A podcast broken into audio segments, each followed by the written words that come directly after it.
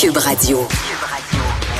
Complet comme un couteau suisse, précis comme une lame de rasoir. Vincent Dessereau.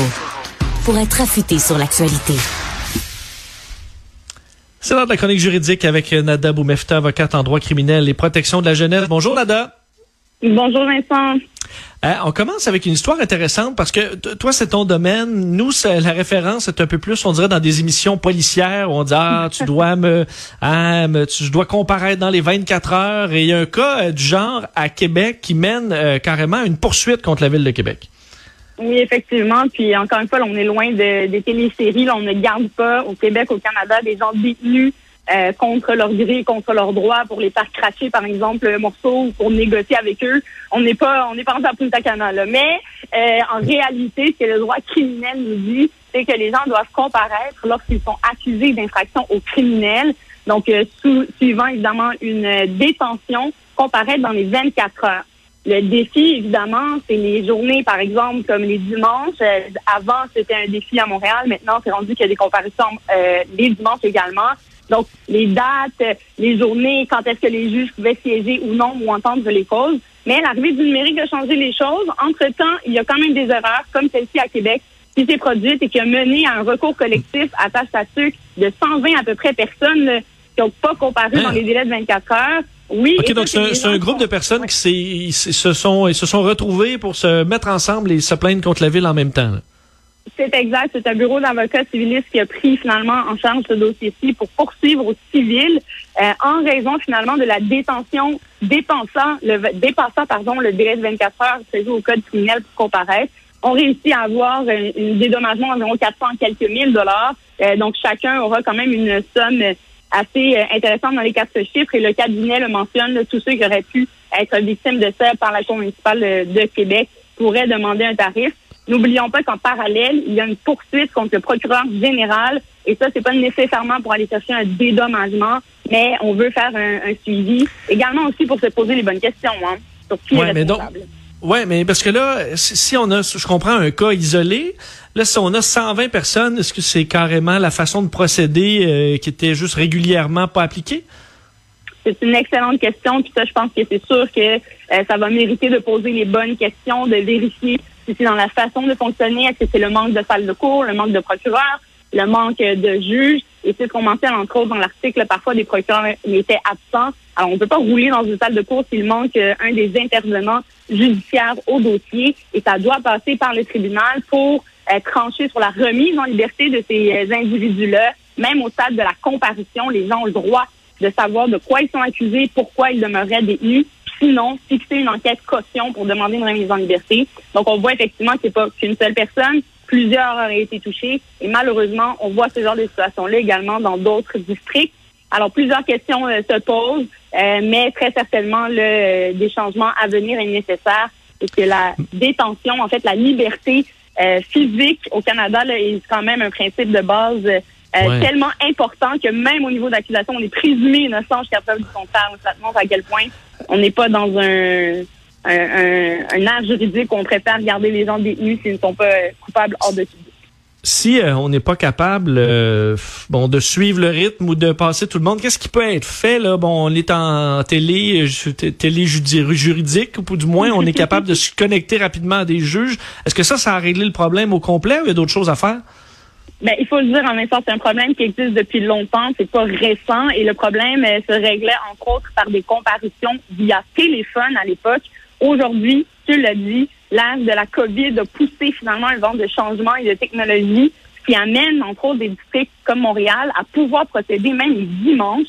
Et c'est quand même un district assez occupé et ça nous permet de le faire. Ce qui arrive par contre, le bémol de ça, c'est que bon, on est capable de se connecter chacun à distance, disons que l'avocat n'est pas chez lui ou près de son bureau le dimanche euh, à laquelle son client va comparaître, ben après ça, la transmission de la preuve devient un défi, euh, l'analyse également du dossier et s'assurer qu'on puisse prendre une position euh, dans l'intérêt du client si jamais on procède et c'est pas devant le même juge pour la demande de remise en liberté du client.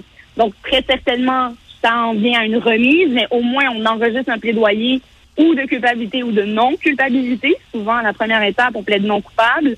Puis ensuite, on, peut analyser ou consulter un avocat le plus rapidement possible pour prendre une position euh, quand on a le dossier. Donc, il y a du plus, mais en même temps, être à distance, ça a du moins aussi. Hmm. Alors, peut-être une autre amélioration euh, dans le système juridique, le numériser les choses, ce serait peut-être une bonne chose, mais beaucoup de travail à faire là-dedans.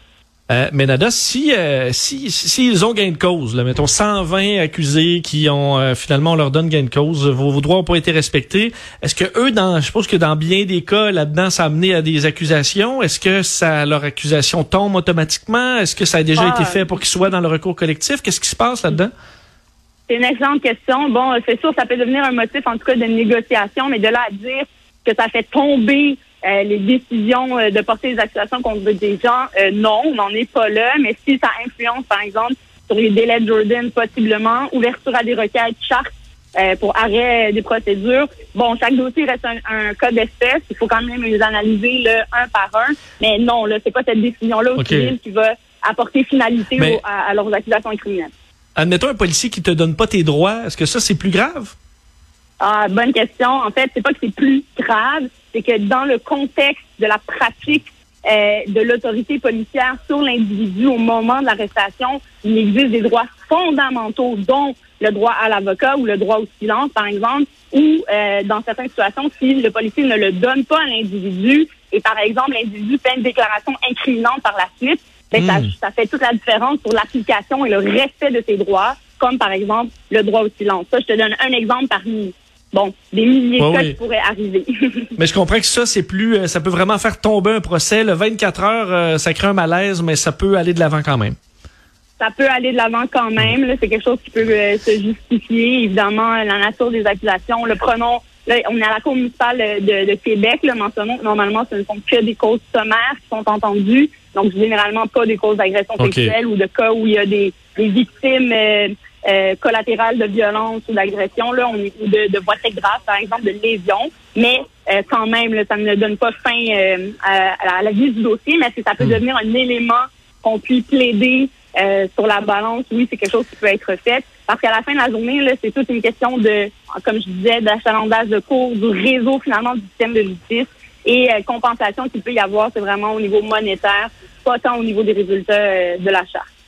Nada, deuxième dossier, euh, sur, faut dire quelque chose d'actualité, le dossier des gangs de rue où on en parle depuis longtemps. On essaie de trouver, euh, de frapper sur deux euh, volets. Le volet prévention, qui bon, qui, qui, est assez complexe, mais qui permet de régler par la racine.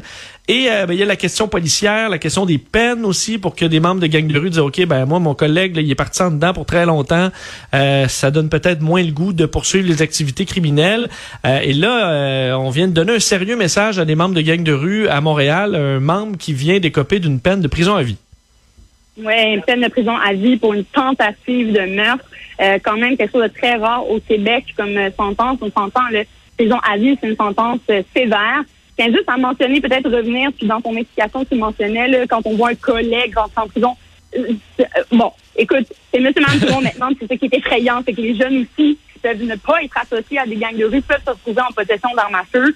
Euh, c'est là où la juge est venue le mentionner, le marteler dans sa décision pour justifier une peine aussi lourde à quelqu'un. Et rappelons les faits quand même, pour le dire, il a tiré et jusqu'à ce que son arme soit enrayée en direction d'un individu qui n'a rien à voir avec aucun problème judiciaire, ni même de lien avec celui qui a tiré, euh, à travers finalement les vitres d'une bibliothèque. Donc de là aussi, la juge en a tenu compte de cette gravité-là, de tirer comme ça, limite euh, à blanc sur les gens.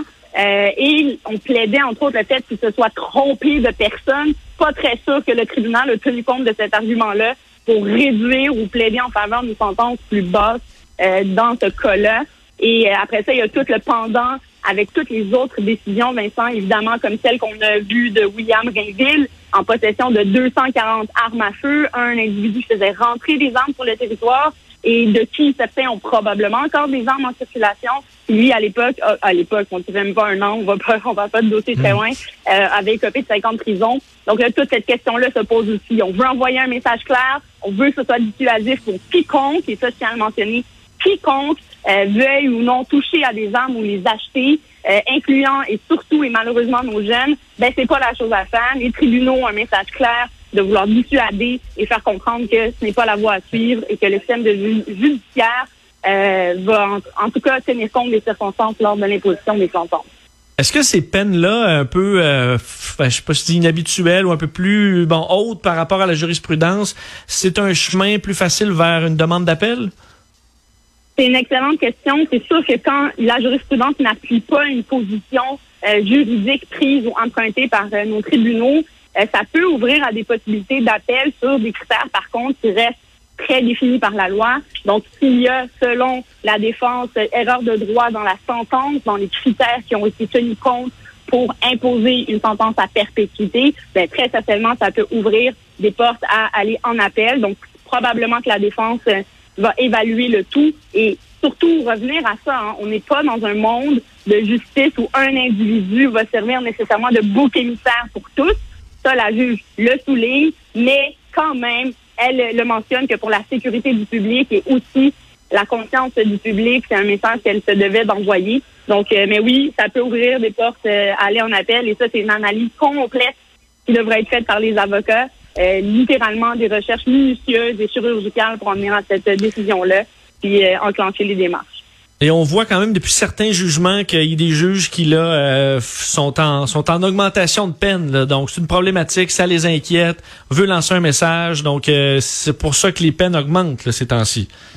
Absolument. on n'a pas le choix comme société, il faut, faut, le rappeler. Hein. Notre société est basée sur plusieurs choses. On a les mœurs et coutumes qui nous ont quand même tous et, et, chacun nous entoure, on a une façon de procéder. Il y a la loi, après ça, il y a la jurisprudence qui, elle, applique cette loi-là et les juges sont gardiens de ce droit-là. Mais ensuite, dans son application, ben oui, la société peut suivre certains mouvements, une mouvance vers des sentences plus sévères ou dites plus sévères pour envoyer ce message clair-là, euh, que ce sont des crimes qui d'abord sont en augmentation généralement, et ça, on l'a vu hein, en parallèle, pour donner un exemple à tous, au niveau des facultés affaiblies. À un certain moment, au Québec, au Canada, on s'est dit c'est assez. Les récidives, maintenant, les gens risquent la détention. Ça peut être euh, des amendes également minimales et des suspensions de permis plus sévères, par exemple.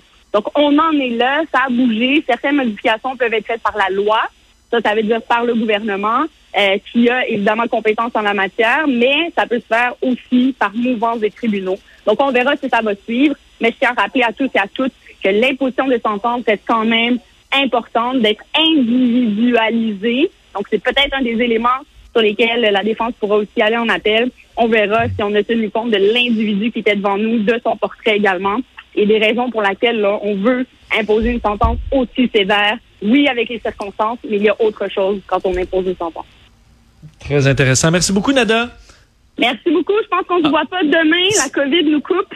Mais C'est vrai. Ben, joyeuse, joyeuse fête. On se reparle en 2022. Oui, on est rendu en 2022. Au plaisir. bonjour à toute l'équipe. Salut toi aussi.